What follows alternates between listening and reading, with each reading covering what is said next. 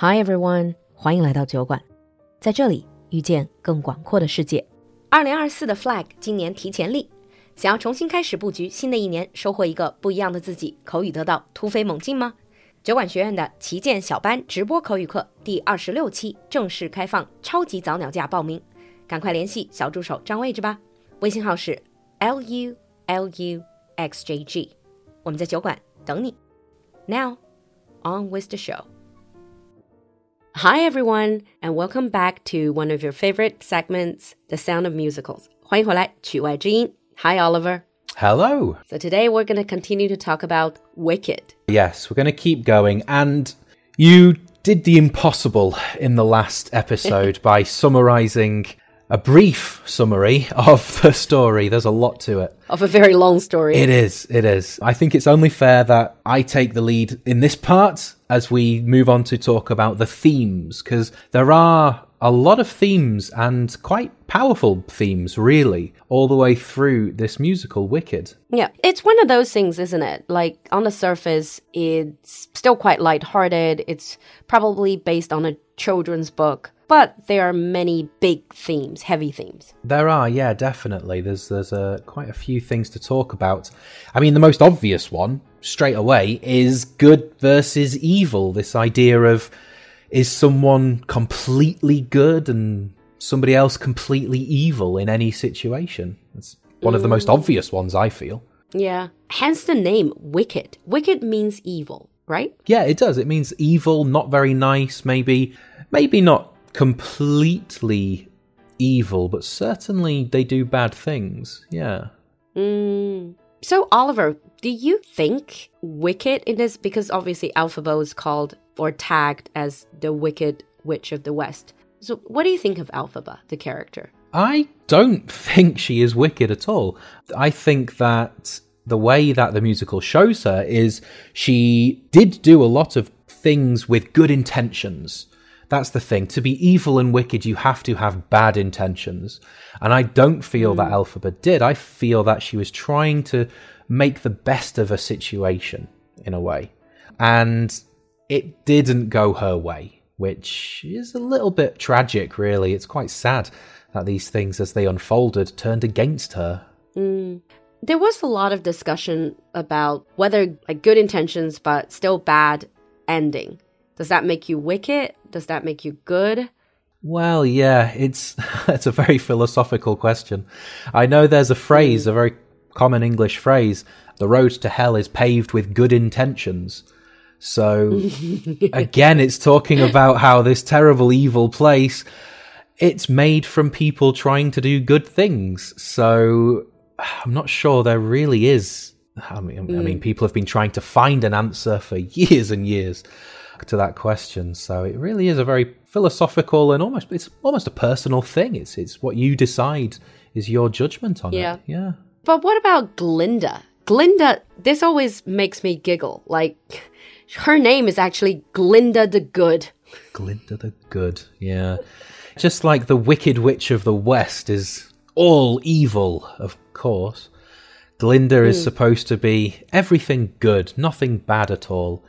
And yet, when she's hurt and heartbroken about Elphaba and her the boy she loves running away together, she still does help the Wizard of Oz with quite an evil plan to kill Elphaba's sister. So I'm not entirely sure how the good works there in her name. Yeah, you know that in the actual show, in the actual story, everyone's thinking Glinda is this little Miss Perfect. And she's also very focused on keeping up appearances and doing what superficially seems the correct things. But later on, when she was like, Yeah, but I'm not bad. I'm good. I didn't do these things. I didn't ask to do these things. I didn't know all these things are evil. The wizard's accomplice, Wizard of Oz's accomplice, one of their teachers, said something basically saying, I see right through you. Don't think you can fool me. You know perfectly well what you did. So just keep up the appearances, smile, and shut up. Yeah, it does feel like Glinda is, as you say, a very superficial character focused a lot on appearances without thinking about much else. Uh, sometimes, certainly. hmm Okay, what are some other themes apart from goodness and wickedness? Well, another theme which jumped right out at me is the idea of power, people mm. who use power to get what they want, and the idea of kind of a mob mentality or a mob attitude that very quickly spreads as we saw the Wizard of Oz turns the people against Elphaba, calling her the Yeah. Wicked Witch, and and it very quickly takes off that the people they really want Elphaba to die when they have absolutely no idea what she's done. I know this is the scary part about mob mentality. Although they show it in songs and dances, but if you think about how the people of Oz reacted and how they turned so quickly just because someone told them or brainwashed them that this person is bad, I don't need to explain why, but she's bad and kill her. Yeah, That's scary. It is quite scary, and kind of comparing it to the modern world we have today, it's so easy to go onto any number of social media and just say what you want to say. And the number of people who will watch that or their friends will send it to them, and things like this can spread very quickly. And that scares me personally, certainly. Yeah. And I think there's this idea of, of dehumanization. 就有点去人性化. Basically, if you treat, because as humans, we all have empathy, right? So we are not inclined to hurt each other. So in order to hurt someone, in order to even kill someone, you need to first dehumanize them. Make them the wicked witch of the West. They're not human. They don't have human emotions. They're just bad. They're just wicked. That's it, yeah. In a lot of the older stories and such, we are shown on screen this is the bad person. We mm. instantly accept that because we are told to do so, and clearly they are evil for whatever reason. We just accept it, and we hate this character. We don't want them to win. Even though, why? why don't we want them to win? Uh, dehumanizing it's very serious it happens a lot sadly and it's it's never a good thing yeah And to go back to what you were talking about, saying that online, let's say cyberbullying, that can dehumanize someone. And then that makes it okay to attack this person. Because this victim is no longer human. We can say whatever nasty things to this person to bully him or her. yeah definitely. Sometimes it only takes one person or one message or one comment to start the flood really. If anyone mm. kind of breaks that dam then they dehumanize someone and mob mentality kicks in and they have Yep. someone to target and to rally against which is a horrible thing to happen Yeah, but before we get into even darker territory, let's talk about music, which is what it's supposed to be mainly about, right? Yeah. Musicals are supposed still to be about music, not teaching you deep, meaningful moral lessons. Well, why can't they do both? I feel musicals do quite well in both areas. Oh, I forgot you love those very, very deep, dark, heavy musicals. I do. They're my kind of thing. Yeah. Hmm. So, one of the songs that I quite like and I think it's quite funny, it's called What Is This Feeling?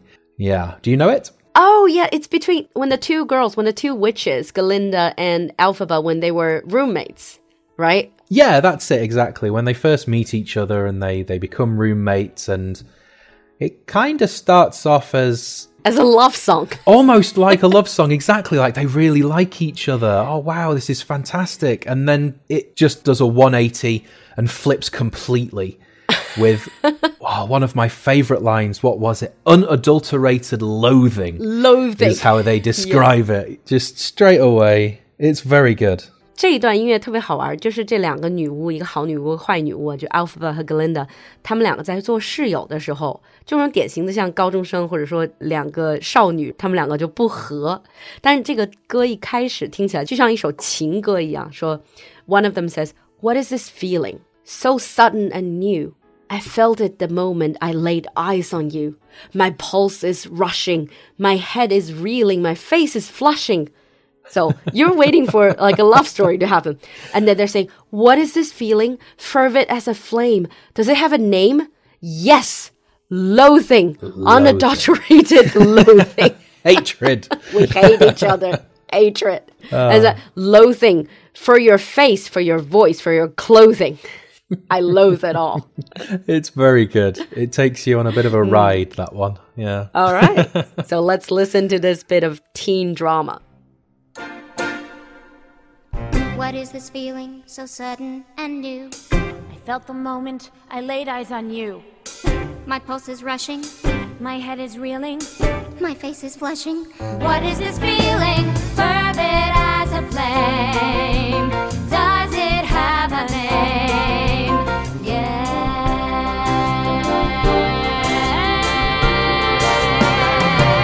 Loathing, unadulterated loathing. For your face, Your voice. your clothing. Let's just say I love it all. Every little trait, however small, makes my very flesh begin to crawl. With simple utter loathing, there's a strange exhilaration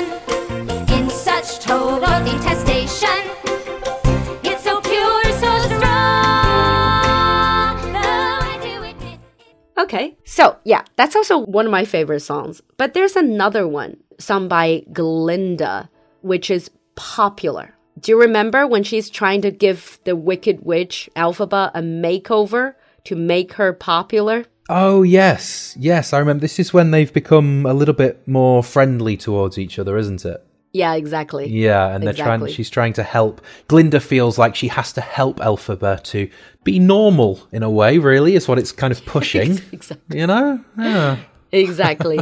exactly. For example, she says, Don't worry, I'm determined to succeed. Follow my lead. And yes, indeed, you will be popular. Although Alphabet says, You really don't have to do that. But Glinda says, You're going to be popular. And she just says it again and again. Popular, you're going to be popular. I'll teach you the proper ploys when you talk to boys, little ways to flirt and flaunt. I'll show you what shoes to wear, how to fix your hair, everything that really counts to be popular. I will help you be popular. Yeah, we can definitely see the superficial side of Glinda there coming through. Mm. Talk how, is how much focus she puts on on looks and appearance and clothing and being popular. Yeah. Yeah. Hmm. And I think if you dig a bit deeper, Elphaba is having a struggle between her own identity and this whole conformity to the accepted ideas of beauty. Obviously, if she just follows everything Glinda says and become someone else, she's going to be better liked by people, more accepted. Yeah, it does bring up the question of I, personal identity versus popularity. If she hmm. follows Glinda, people will like her, but she won't be herself anymore. She will be somebody else. And it will always be this type of a show, really, kind of Yeah. hiding who she really is behind this wall of clothes and shoes and and hair and everything else. Yeah. So let's listen to this bit of popular. Indeed, you will be popular. You're gonna be popular. I'll teach you the proper ploys when you talk to boys. Little ways to flirt and flounce. Oh, I'll show you what shoes to wear, how to fix your hair. Everything that really counts to be popular. I'll help you be popular. You'll hang with the right cohorts. You'll be good at sports. Know the slang you've got to know. So let's start, cause you've got an awfully long way to go. Don't be offended by my friend. Okay. And then any more songs you want to mention? Just one more that got my attention was it's a bit, mm. little bit later on in the show, and it's called Good Deed. Oh, yes. It's going. Oh, we're going to take it a little bit darker again, I'm afraid, because the message, the mm. theme, I think, is quite good in this song. And it's all about the idea of no good deed goes unpunished. It's about doing good things and getting punished for doing it. So, mm. yeah, going back to the. No good deed goes unpunished. It's actually a saying in English, isn't it? It is, yeah. It's uh you can say it a few ways. There's like no good deed goes unrewarded, is what it could be. Some people say no bad deed goes unpunished. But certainly in this musical and in other stories and novels, writers they often use no good deed goes unpunished. Yeah. Mm. 这个话的意思，no good deed goes unpunished，就是像我们说的，好人没好报，或者好心没好报。So you do good things, but instead of being rewarded, you actually get punished. You actually get really tragic ending. In other words, basically, those who help others are doomed to suffer as a result of their helpfulness, which points again at the main theme goodness and wickedness. Who is good, who's wicked? Yeah, it goes back to the idea of good intentions, and even if things are bad at the end, does having good intentions to begin with count enough, really? Mm. Should you be punished for trying, even if it goes wrong? Interesting thing to think about, really. But in there's also a little bit that I would like to get your take on. So when Elphaba was doing some soul searching, she was also asking herself this question. She said, one question haunts and hurts. Too much, too much to mention. Was I really seeking good or just seeking attention? Yeah, that's kind of a little bit of a parallel between the popular song, isn't it? I feel it's kind of mm. is is it attention as in popularity or seeking good as her identity? Torn between this idea of of getting attention and maybe doing the right thing because of the attention, or did she actually want to do something good? Yeah, I think this is an ongoing debate, not just within this musical, but just in real life. You know, that's why they say is there truly a completely altruistic deed? Because when you do good things and people give you compliments, they give you a lot of respect, is that not feeding into your ego, you know? Yeah, that's it, exactly. I mean, psychologically, if you do something good, your brain releases chemicals which reward you. And that's something you have no control over. So, is that actually altruistic? Because even biologically, you get a reward. Exactly. But it's a question which people have been asking for hundreds, if not thousands of years. So I'm mm. not hmm. sure we'll get an answer anytime soon. No. yeah. A lot of these are philosophical, big philosophical. They're very questions. philosophical. Hmm. Yeah. Mm. But nonetheless, listen to the bit that I was talking about. One question haunts and hurts. Too much, too much to mention. Was I really seeking good or just seeking attention? Is that all good deeds are when looked at with an ice cold eye? If that's all good deeds are, maybe that's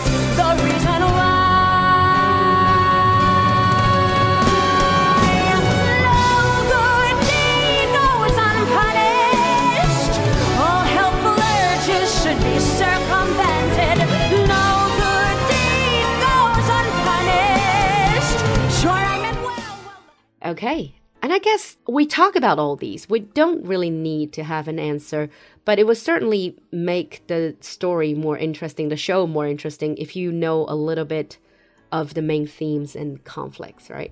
Definitely. I think the point of these themes and conflicts in musicals and everything else is to make you think. I feel if we had a clear answer, like the original Wizard of Oz, this is good, this is evil, I hmm. feel like nowadays that isn't the way to go. People nowadays, I feel, enjoy their own opinions and creating their own ideas on these themes. Yeah. And to sum it all up, do you know that although Wicked might not be your favorite or my favorite, but it actually has already surpassed Cats this year in April with its 7,486 performance. Wow.